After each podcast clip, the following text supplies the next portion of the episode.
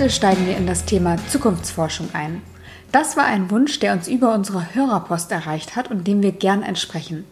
Eileen ist ja waschechte Zukunftsforscherin und hat in ihrem Methodenkoffer gekramt und für euch eine ihrer Lieblingsmethoden herausgesucht.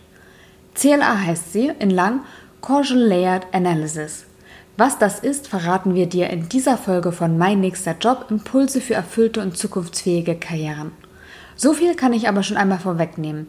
Es geht darum, Glaubenssätze aufzuspüren, sie abzulegen und neue Narrative für die Zukunft zu entwickeln. Eileen und ich spielen das heute einmal durch und zwar am Beispiel der Solo-Selbstständigen.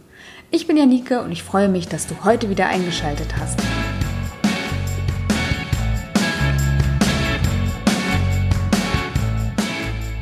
Uns hat Hörerpost erreicht. Wir haben ja gefragt, welche Themen euch interessieren und dabei war der, äh, die Frage, ob wir nicht mal was zu Zukunftsforschungsmethoden machen könnten. Und da haben wir uns gedacht, ja, das machen wir. Wir haben uns für die CLA entschieden. Was ist das, Eileen? Äh, ja, da haben wir uns gleich die schönste rausgesucht äh, und die umfänglichste. Und zwar ist die CLA ist eine Methode, die zurückgeht auf den australischen Zukunftsforscher Sohail Inya Chula, glaube ich. Es ist sehr schwer zu schreiben. Äh, wir verlinken es dann in den Show Notes. Und das ist quasi eine Methode, die gar nicht so klassisch auf die Zukunftsforschung eigentlich eingeht, wie man es vielleicht denken würde. Also es geht nicht um Prognosen, Vorausschau oder ja, Szenarienbildung, sondern es geht darum, wie kommt man ähm, von einer alten Welt, einem alten Narrativ, einer alten ja, Herausforderung sozusagen auf ein neues Zukunftsbild. Also wie formuliert man quasi ein neues Narrativ in einem bestimmten Bereich oder auf einer bestimmten Fragestellung aufbauend. Und ähm, CLA heißt so viel wie ähm, Causal Layered Analysis. Und da geht es darum, vielleicht kennt man das, ähm, das Eisbergmodell, gibt es, glaube ich, auch in der Kommunikation, in Psychologie oder so, äh, wo man eben guckt, okay, was ist denn eigentlich das größere Problem? Die, äh, wir sagen mal dazu die Litanei, die wir umschreiben müssten in eine neue positive Zukunftsgeschichte äh, sozusagen. Und das geht eben nur, wenn man einmal deswegen kausal und deswegen auch layert, einmal durch verschiedene ähm, Schichten durchgeht, die analysiert und dann unten im Kern, im Glaubenssatz, im Mythos, wie wir es dann nennen, dass man da anfängt, etwas zu ändern, kritisch zu sein, das in was Positives Neues umformuliert und dann am Ende vielleicht eine Schlagzeile formuliert für die Zukunft, die einen irgendwie motiviert, ja, in eine neue Richtung zu gehen. Das jetzt mal so in kurz. Und es ist quasi eine Methode, die einem hilft, äh, einem hilft, so rum, wirklich eine Transformation zu schaffen. Also man kann das anwenden auf verschiedene Industrien. Äh, wie kann man zum Beispiel von der Automobilindustrie in eine Mobilitätsbranche sozusagen kommen. Also da ist ja alleine das Wording schon ganz anderes. Ich habe das auch mal gemacht für die äh, SPD. Also wie kann sich die SPD lösen von diesem Klischee oder auch diesem Druck? Die sind eine reine Arbeiterpartei, weil den Arbeiter so gibt's ja gar nicht mehr. Also wie müssten die sich eigentlich durch ein neues Narrativ äh, aufstellen und zukunftsfit machen? Und das gibt's aber zum Beispiel auch, und das war eigentlich die lustigste äh, Beispielgeschichte, die wir haben, zum Beispiel für das Thema Toilette. Äh, da war es so, dass man das Problem hat, ähm, wir haben immer ja Müll und wir reden sehr ungern in unserer Gesellschaft darüber, weshalb das Innovationspotenzial in dem Bereich noch gar nicht ausgeschöpft ist, weil wir da so viele versteckte Annahmen, Ideologien, Mythen und Unsicherheiten haben, über die wir nicht gerne sprechen, dass ja dadurch noch nicht der Raum ist, äh, für Neues und damit umzugehen. Das heißt, wie kommt man dahin, dass man irgendwie Müll und ja, all das, was in der Toilette landet, ne, dass man das umschreibt in etwas, zum Beispiel Human Waste, was dann ja eine Grundlage sein kann für ganz, ganz neue Geschichten. Und ja, zum Beispiel gibt es die Idee einer Toilette, die direkt schon das, was in ihr drin ist, sozusagen nutzt, um Strom zu erzeugen. Oder es gibt auch äh, Lampen in öffentlichen Park, wo der Hundekot genutzt wird, um direkt schon Energie zu erzeugen. Genau, und das funktioniert halt nicht, wenn man von Hundekacke spricht sozusagen. Dann sind die Leute erstmal so, öh, sondern es ging nur, weil man eben von äh, ja, Ressourcennutzung und nicht von Abfall, sondern von ja, wertvollen Stoffen spricht, die man irgendwie nutzen sollte. Macht das Sinn? Ja, da habe ich auch mit der Kreislaufarchitektin drüber gesprochen, die nämlich genau so was gemacht hat. Und die hatte auch eine andere Sprache, das stimmt. Mhm. So, jetzt nochmal eingehen für die Menschen, die sich noch nicht so sehr mit Narrativen auseinandergesetzt mhm. haben. Was ist ein Narrativ und warum ist es so wichtig? Also Narrativ ist ja eigentlich eine Geschichte. Also wer Harari gelesen hat, der wird vielleicht erstaunt sein, ähm, auch wenn er vielleicht ja ein populär wissenschaftlicher Historiker ist, hat er dennoch viele äh, richtige oder wie ich finde sehr wertvolle Beiträge. Und zwar sagt er zum Beispiel, dass alles, was nicht rein physikalisch ist in unserer Welt oder greifbar ist, dass das eigentlich Narrative sind, Geschichten, die wir uns erzählen. Es ist angefangen die Demokratie als eine Ideologie oder das Weltbild, was wir uns dort äh, vorleben, das ist am Ende nur eine Geschichte, die wir umschreiben könnten. Aber auch zum Beispiel macht das am Beispiel der Peugeot-Automarke, auch das, diese Brand ist nur ein Narrativ, von dem wir uns erzählen. Und so ist eben auch der Blick auf Arbeit zu verstehen oder auch bestimmte Branchen und Industrien. All das sind bestimmte Geschichten, die wir uns erzählen und darum haben sich bestimmte Systeme, Muster, Gegebenheiten, ähm, Prozesse etabliert, die das zusammenhalten, das Narrativ. Und jetzt kommen wir aber an so einem Punkt in unserer Gesellschaft mit dem Anthropozän, dem menschengemachten Zeitalter, wo wir merken, bestimmte Narrative und Geschichten, die wir uns so erzählt haben, funktionieren in der neuen Welt gar nicht mehr oder können so nicht funktionieren. Das, das mit der Automobilindustrie und Mobilität war halt das ja gängigste Beispiel. Und das kannst du auf ganz, ganz viele Branchen übertragen. Das heißt, eigentlich wäre jetzt gerade die Aufgabe, dass ganz viele Branchen sich äh, neue Narrative formulieren. Ähm, es gibt ja auch das äh, Magazin Neue Narrative, wo es dann wirklich auch darum geht, die Arbeit neu zu frame sozusagen. Ähm, aber man kann das auf ganz viele tolle Dinge anwenden und die Politik sollte das zum Beispiel eigentlich auch mal machen. Genau, aber man kann es eben auch für sich im Alltag nutzen. Also das heißt, ich, wenn ich ganz persönlich ein Problem habe, kann mir auch ein neues Narrativ entwickeln? Genau, also es geht darum, wie du den Transformationsprozess, in dem du irgendwie gerade drin bist, wie du den greifbar machst und wie du wirklich von etwas Altem und einer alten Sprache, deswegen ähm, kann ich auch da das Buch Sprache und Sein empfehlen. Ich habe es noch nicht gelesen, denke aber, es ist sehr gut und passend, weil eben unsere Zukunft und wie wir handeln und wie wir miteinander umgehen und leben, das formiert sich vor allen Dingen durch Sprache. Und wenn wir bestimmte Wörter nur nutzen, dann und Glaubenssätze auch wiederum in uns haben, die ja durch die Wörter auch geprägt werden, dann eröffnen sich auch nur innerhalb dieser Wörter Möglichkeitshorizonte. Das heißt, wenn wir aber ganz neue Wege in der Zukunft gehen wollen, dann müssen wir eben auch eine neue Sprache nutzen, weil das wiederum nur neue Möglichkeiten für uns äh, und Horizonte eröffnet. Das heißt, wenn ich in einem Angestelltenjob bin und mich als total den sicherheitsliebenden Langweiler empfinde, ich aber lieber ein Abenteurer sein möchte oder mal was Gutes in die Welt bringen möchte, äh, was vielleicht ein bisschen Risiko erfordert, dann kann ich diese Methode nutzen, um für mich da eine neue, äh, neue Wörter, eine neue Erzählung zu finden. Genau, also du könntest dann überlegen, okay, ähm, ich mache jetzt mal die Bildzeitung auf. Was würde da quasi gerade für eine Schlagzeile über mich stehen äh, in der alten Welt? Also so, ne, dieses Problem und dieses Gott, Herausforderung. Und wie würde ich mir denn eigentlich wünschen, was eine schöne, motivierende Schlagzeile ist? Und äh, um da hinzukommen, nutzen wir eben die CLA, das Eisbergmodell. Das wäre jetzt auch der erste Schritt, dass man sich mal aufzeichnet, einen Eisberg, wo die Spitze oben rausguckt und dann sind unter dem Wasser sozusagen noch drei andere Schichten, äh, so dass man dann ja vier äh, Abschnitte hat und zwar die oberste Ebene, die Litanei-Ebene, darunter die Systemebene, darunter wiederum die Ideologieebene und ganz unten die Mythen und die Glaubenssätze. Und ich habe das so noch nie gemacht, aber ich würde sagen, Janike, wir versuchen einfach mal, dass wir an einem Beispiel das so ein bisschen durchgehen. Sehr gerne. Ich und ja, wenn jemand aufgemalt. Hast du? Ja, eine, eine schöne Welle, äh, Wasseroberfläche habe ich gemacht und dann, naja, ehrlich gesagt, es ist eher eine Pyramide bei mir geworden, aber ich habe sie, die äh, Ebenen, Litanei, System, Ideologie und Mythen und Glaubenssätze. Sehr schön. Genau, und ähm, die Schlagzeile, die ich jetzt mal rausgesucht habe für uns, äh, wäre Solo-Selbstständige Soforthilfen nur für Betriebskosten.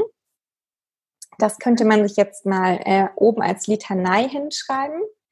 Das ist quasi so eine Schlagzeile aus der alten Welt, die so viel Problem schon in sich äh, von der Sprache her trägt, die wir so eigentlich in der Zukunft gar nicht mehr lesen wollen, weil sie eher viele Dinge zumacht, als dass sie Möglichkeiten für uns als Menschen öffnet. Und die Litanei-Ebene ist quasi immer das, was so das Offensichtliche beschreibt. Ne? Deswegen ist es auch über dem Wasser ähm, beim Eisberg. Also es sind vielleicht bestimmte Fakten, die uns gerade umtreiben, haben wir bei Corona ja genügend. Es sind quantitative Trends, es sind Erscheinungen, Gegebenheiten.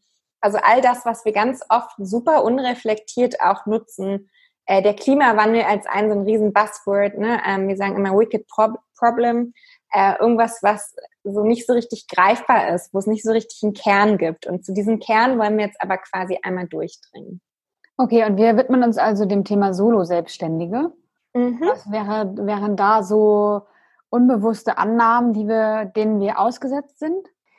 Genau, also wir wollen ja jetzt überlegen, wie kann man denn dieses Thema Solo-Selbstständigkeit und Corona-Soforthilfe nur für Betriebskosten, wie können wir das in eine schöne Schlagzeile umschreiben, von der wir uns gewünscht hätten, dass sie so vielleicht in der, ähm, in der Zeitung steht in Zukunft?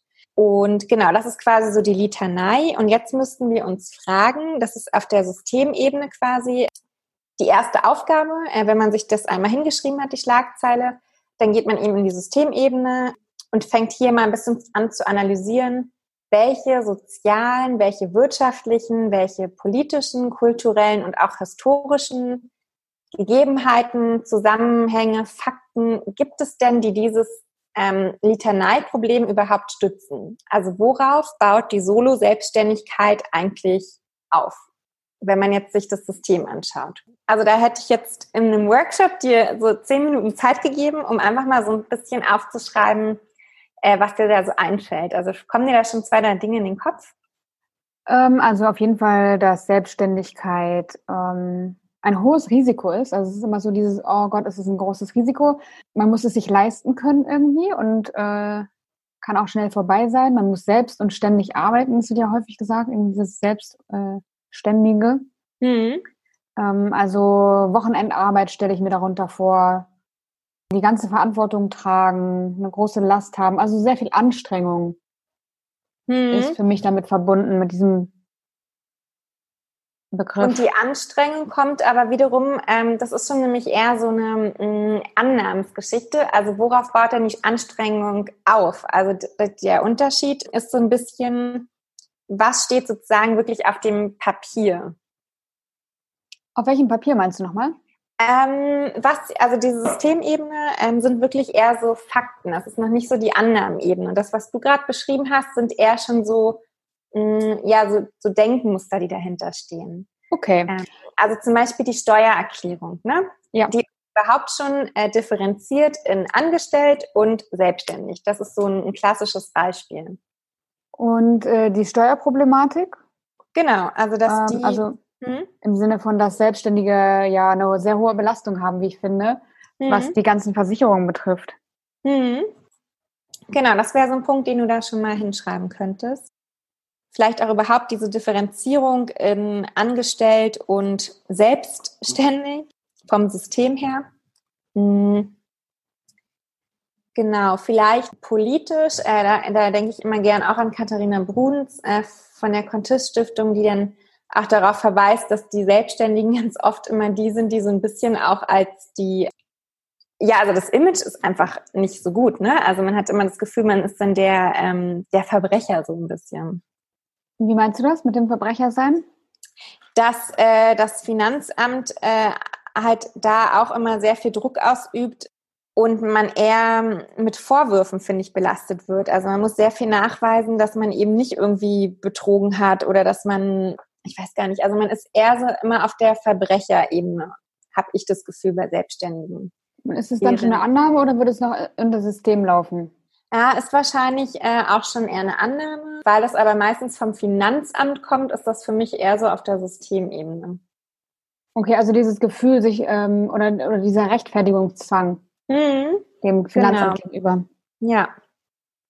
Ähm, ja, dann äh, vielleicht das Thema Kurzarbeit, ne? Also galt ja mhm. jetzt nicht für mhm. äh, Selbstständige. Genau, das heißt, es fehlen eigentlich auf Systemebene so, ja, die Stützen, äh, die gelten eigentlich nur für Angestellte. Viele der Stützen, ne? Ja. Oh, und was ist mit äh, Elternzeit und äh, Mutterschutz und solche Geschichten? Auch das ist ja ein Riesenproblem. Also Mutterschutz und selbstständig sein, ich glaube, das geht ja gar nicht so gut zusammen, ne? Genau, also ähm, eigentlich, genau, gibt es mhm. das nicht. Oder nur in Ausnahmefällen.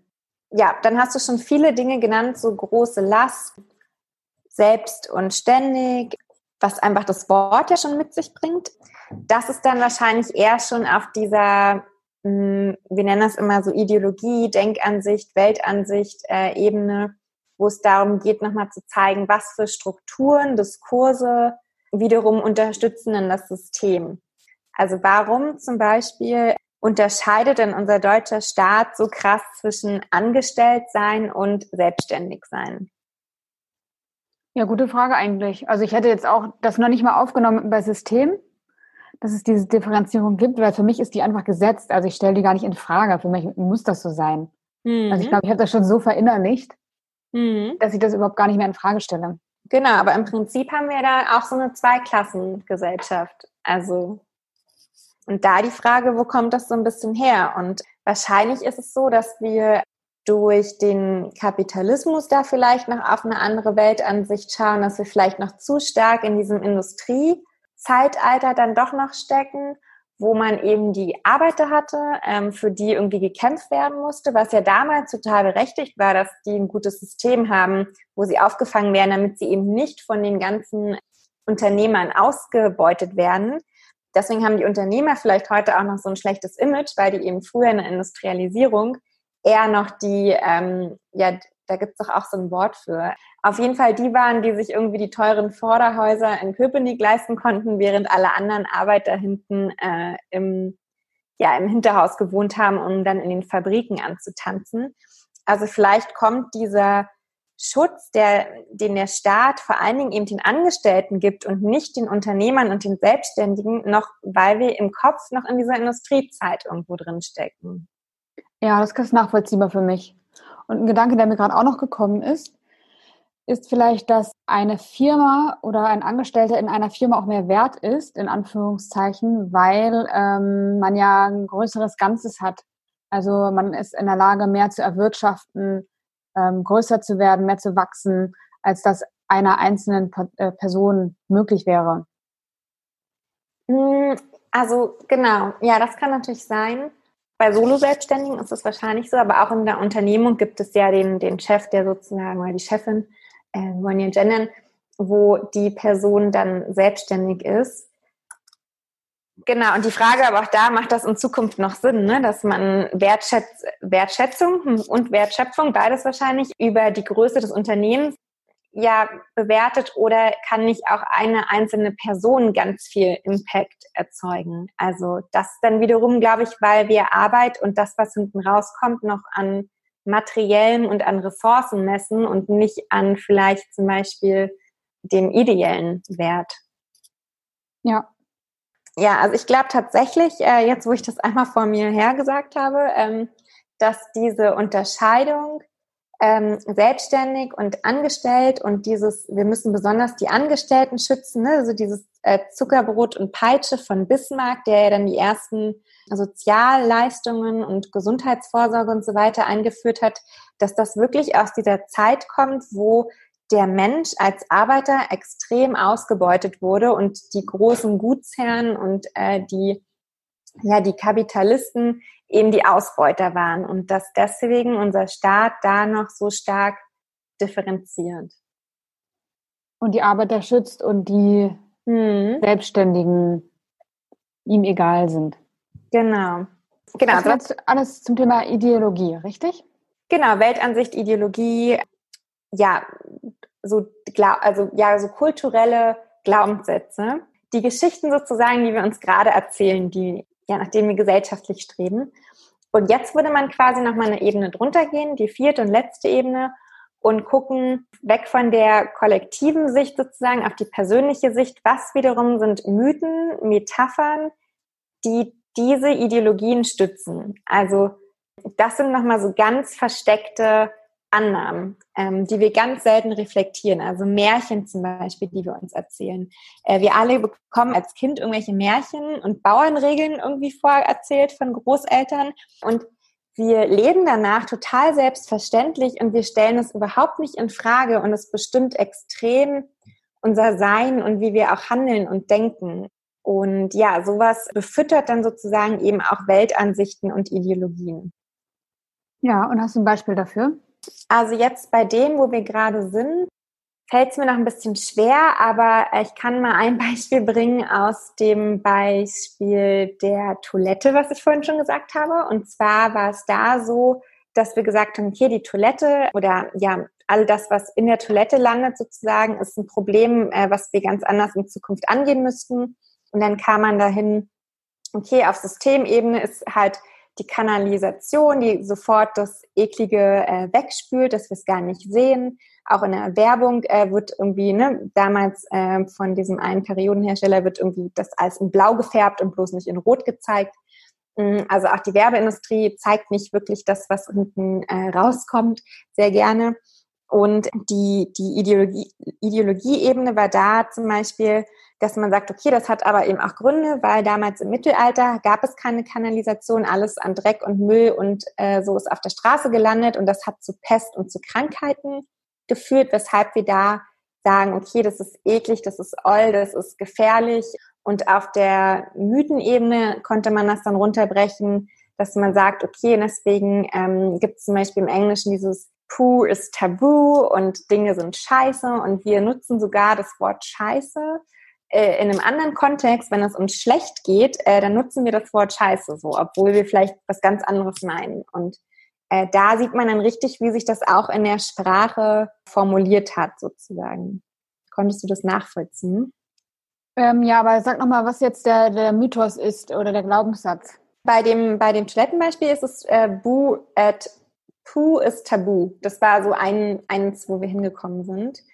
Genau. Oder auch bei der, bei der SPD das Beispiel, da war es dann am Ende so äh, die Partei des kleinen Mannes. Das war so der Glaubenssatz, der eigentlich diese ganze Partei trägt und den man ändern muss, weil sonst kommt man nicht weg von dieser Arbeits, ja, diesem Blick auf Arbeit, den die SPD eben heutzutage nicht mehr folgen sollte. Also das war so ein Glaubenssatz. Und vielleicht fällt uns ja jetzt bei dem Thema Selbstständigkeit und Solo-Selbstständigkeit auch so vielleicht ein Sprichwort oder irgendwas ein, wo man sagt, ah, das ist irgendwie so der Kern. Und ich glaube, du hast es ganz am Anfang schon gesagt. Und ich glaube, das ist wirklich dieses Selbst und ständig, wie es das Wort tatsächlich auch schon sagt, weil das impliziert ganz, ganz viel. Also es macht genau dieses Druckfass auf, von dem du gesprochen hast. Äh, man muss immer ständig alles irgendwie dafür tun. Man ist immer selbst dafür verantwortlich. Ich habe irgendwie keine Stütze, also weder nach intern mit einem Team noch nach außen hin äh, vom Staat. Also vielleicht ist genau das das Problem, dass dieses Wort einfach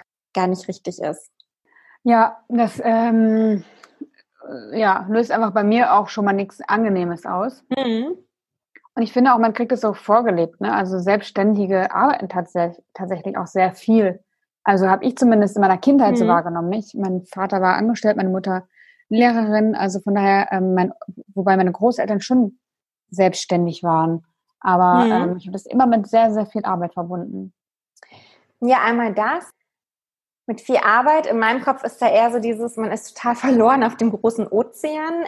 Und ja, Katharina meinte dann auch immer gerne zu, ähm, die ja, wir leben halt in Deutschland, das ist jetzt aber eher wieder die Ebene Ideologie, in einer Angestelltenkultur. Also unsere ganze Kultur ist auch zum Beispiel auf das Angestelltsein ausgerichtet. Also und da muss ich sagen, wenn ich jetzt äh, noch mal mehr auch über das Wort angestellt, was also ein bisschen das Gegenteil eigentlich von so, also Selbstständigkeit und dann auch noch mal Solo-Selbstständigkeit sein soll, wenn man sich das noch mal auseinander nimmt, dann ist es ja eigentlich angestellt klingt für mich so wie ich bin irgendwo angeschnallt, angedockt. Also ich bin so überhaupt gar nicht frei. Ich bin wie so eine Marionette. Und das ist dann das komplette Gegenteil zu dem auf dem Ozean frei schwimmende Selbstständige, der sich irgendwie alles selbst zusammensuchen muss. Und wie kann man dann vielleicht für beide auch ganz neue Wörter finden?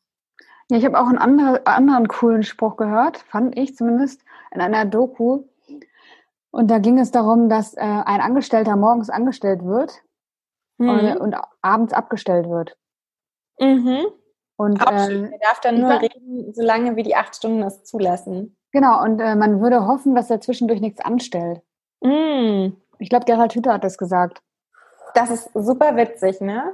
Ja. Das ist fast wie so ein kleines Zirkustier eigentlich, wenn man so will. Ja, also wie man sieht, äh, dieses, ja, was so oberflächlich so oft von uns genutzt wird, wenn man da mal tiefer reingeht, dann kommt man echt auf verrückte Dinge und ja, kann für sich einfach nochmal reflektieren, inwieweit da wirklich auch Märchen und Mythen und Sprache eine Rolle spielt. Weil wir jetzt hier natürlich nur remote und äh, im Podcast ohne Workshop das nicht so ganz gut zum Abschluss bringen können, weil es ja eigentlich auch davon lebt, dass wir uns austauschen, würde ich vielleicht mal gerne einen Glaubenssatz einwerfen, den ich von Katharina Bruns ja so mitgenommen habe, der ein schönes Gegenstück ist, weil die Idee wäre ja auch von der Methode, dass man jetzt sagt, okay, das Problem ist anscheinend schon diese Wörter Selbstständigkeit und Angestelltsein.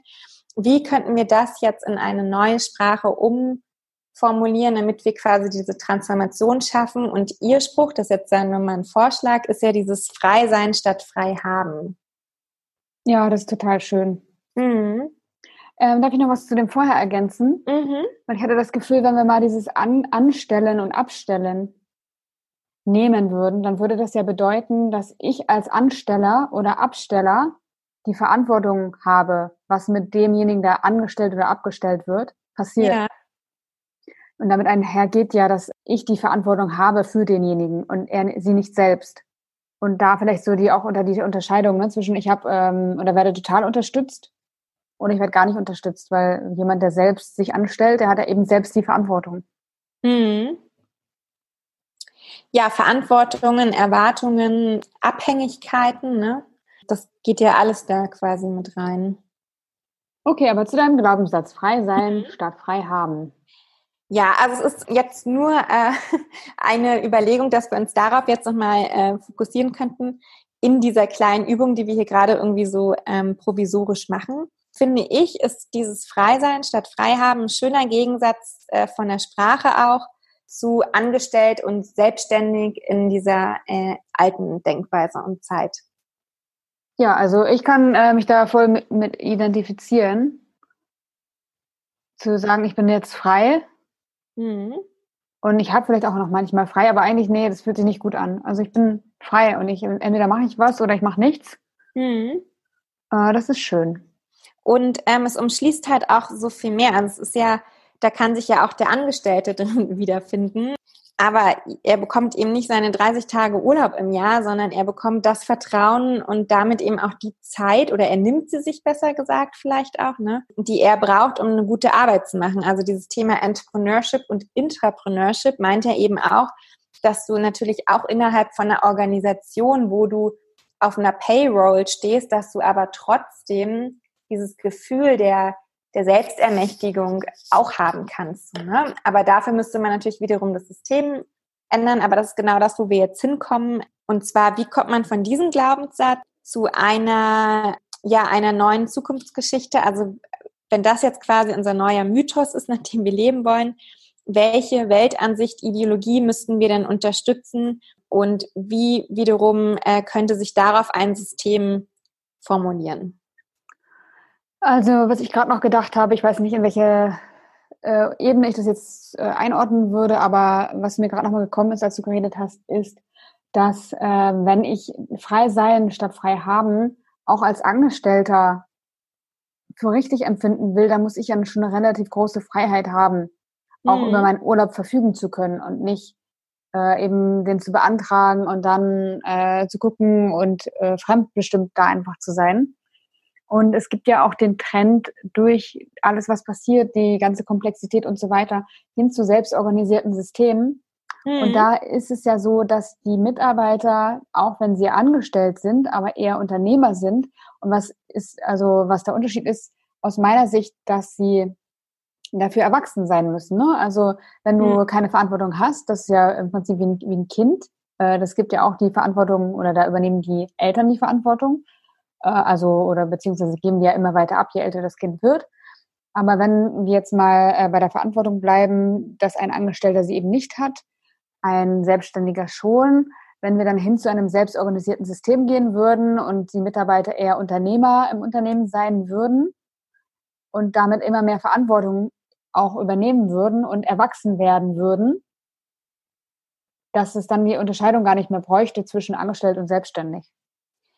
Genau, also diese selbstorganisierten Systeme oder auch diese ganzen neuen Prozesse und was es da alles bei New Work und so weiter gibt, das würdest du quasi bei dem Eisberg auf der rechten Seite jetzt oben unter System schreiben, mhm. Mm, statt quasi der klassischen Hierarchie, äh, Pyramide, die es in, in Konzernen so gibt. Und dann aber eben nochmal zurück auf was für eine Ideologie, weil da müssen wir eben auch ansetzen und welchen persönlichen Glaubenssatz müsste das dann aber aufbauen. Also zum Beispiel müsste man sagen, ja, solche selbstorganisierten Systeme können gar nicht in dieser alten Ideologiewelt des Industriezeitalters und der Angestelltenkultur in Deutschland funktionieren, sondern die können nur funktionieren in einer, ich sag mal jetzt, das Wort ist vielleicht noch nicht das Beste, aber Entrepreneurship-Kultur. Ne? Und man sagt ja auch, dass wir genau dahin gehen, dass sich das gerade entwickelt.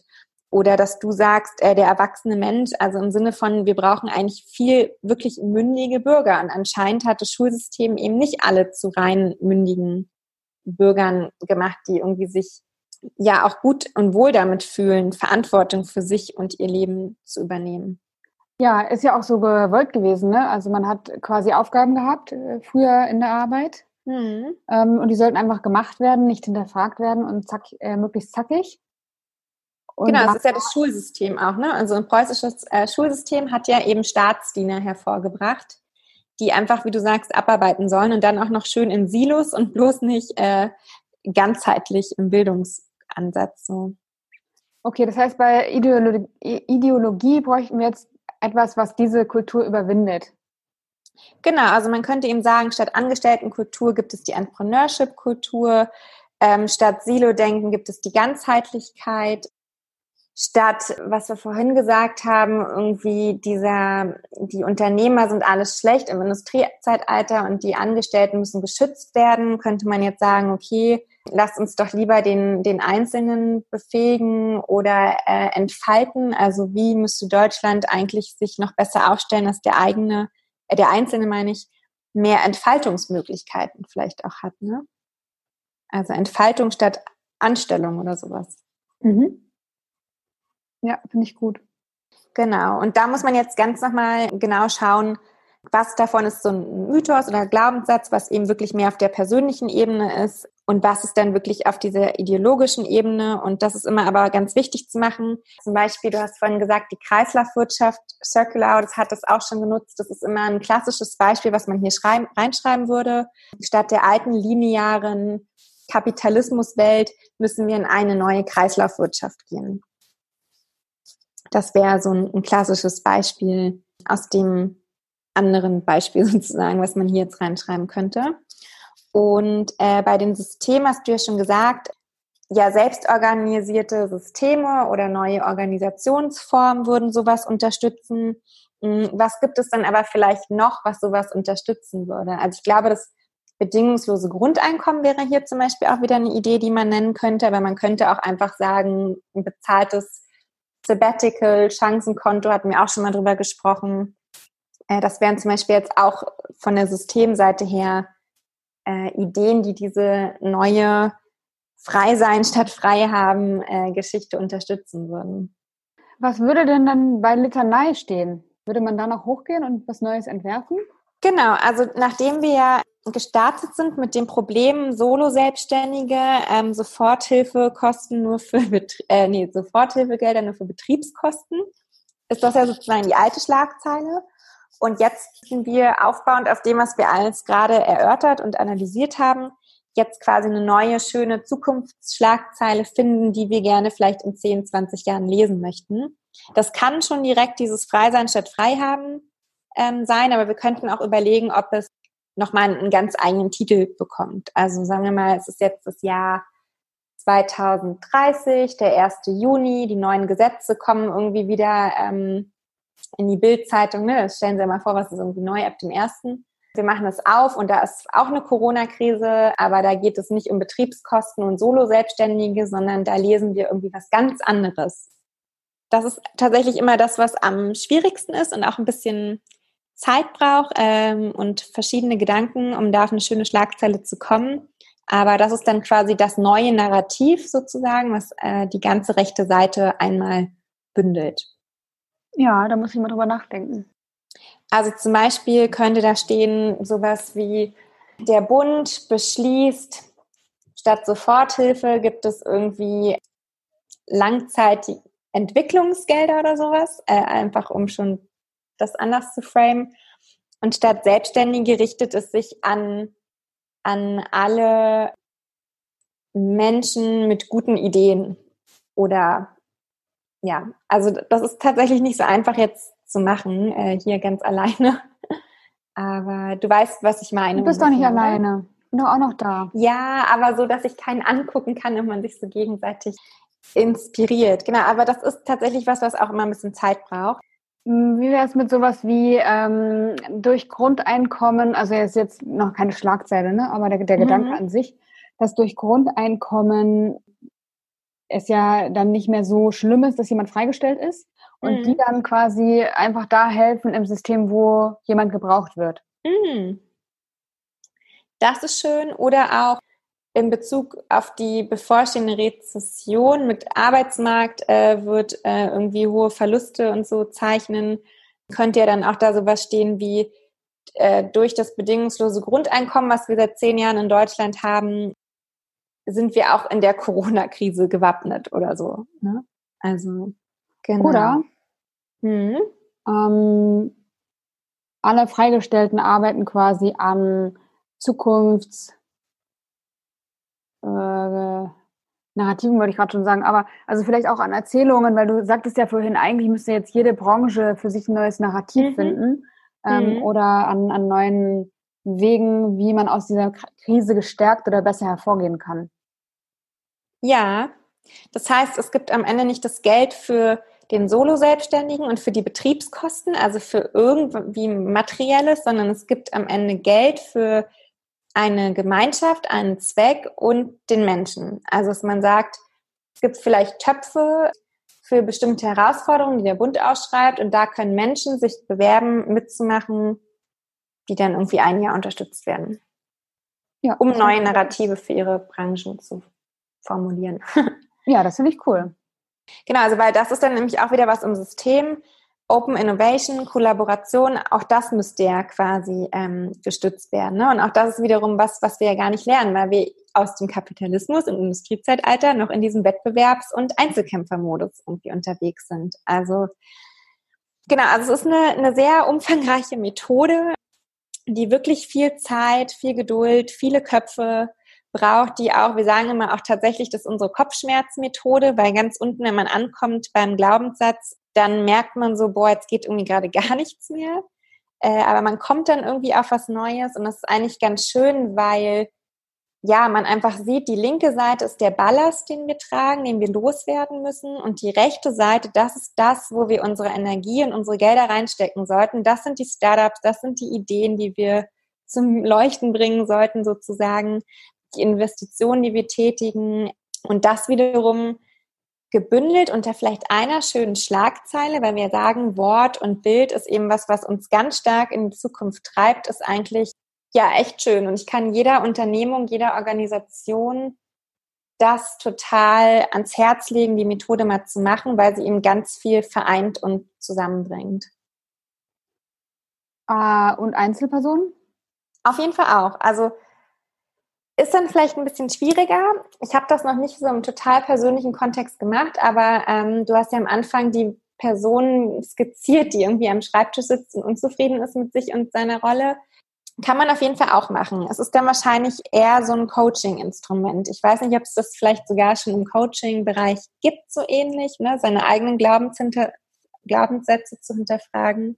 Aber jetzt nochmal mit mehr Zukunftsbezug ist dann vielleicht ein bisschen eine andere Ausrichtung. Ja, also das hatte ich vorhin auch gedacht. Ähm, da gibt es auf jeden Fall Methoden, die ähnlich arbeiten, aber dann doch anders sind. Ähm, aber ich glaube, da kann man auch auf ein gutes Ergebnis kommen. Sehr schön.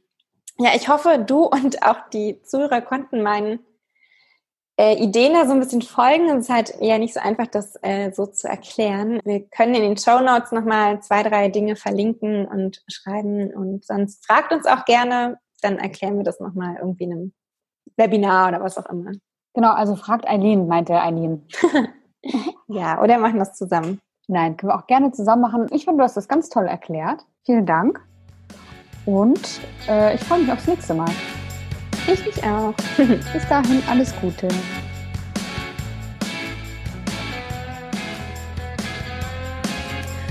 Wie stehst du zur Differenzierung in Angestellt und Selbstständig? Braucht es das? Und wie ging es dir dabei, mit uns die einzelnen Ebenen der Zukunftsforschungsmethode durchzugehen? Für mich war es das erste Mal und ich fand es sehr spannend, mal zu schauen, was eigentlich alles hinter einer so einfachen Schlagzeile stehen kann also Vorurteile, Weltansichten und politische Systematiken. Ein Angestellter wird morgens also angestellt, abends abgestellt und zwischendurch hofft das Unternehmen, dass er nichts anstellt. Dieses schöne Wortspiel stammt von Gerald Hüther, wenn ich mich nicht täusche. Und Katharina Bruns ergänzt, frei sein statt frei haben. Wenn du dir noch unsicher bist, ob du angestellt oder selbstständig sein möchtest oder wie du überhaupt arbeiten möchtest, dann hilft dir mein kostenloser E-Mail-Kurs. Den Link dazu findest du in den Show Notes. Meld dich einfach an. Eileen und ich freuen uns auf dein Feedback zu dieser Folge oder auf deine Bewertung des Podcasts im iTunes Store. Wenn du einen Themenwunsch hast, melde dich auch gern bei uns. Alles Liebe wünscht deine Janike.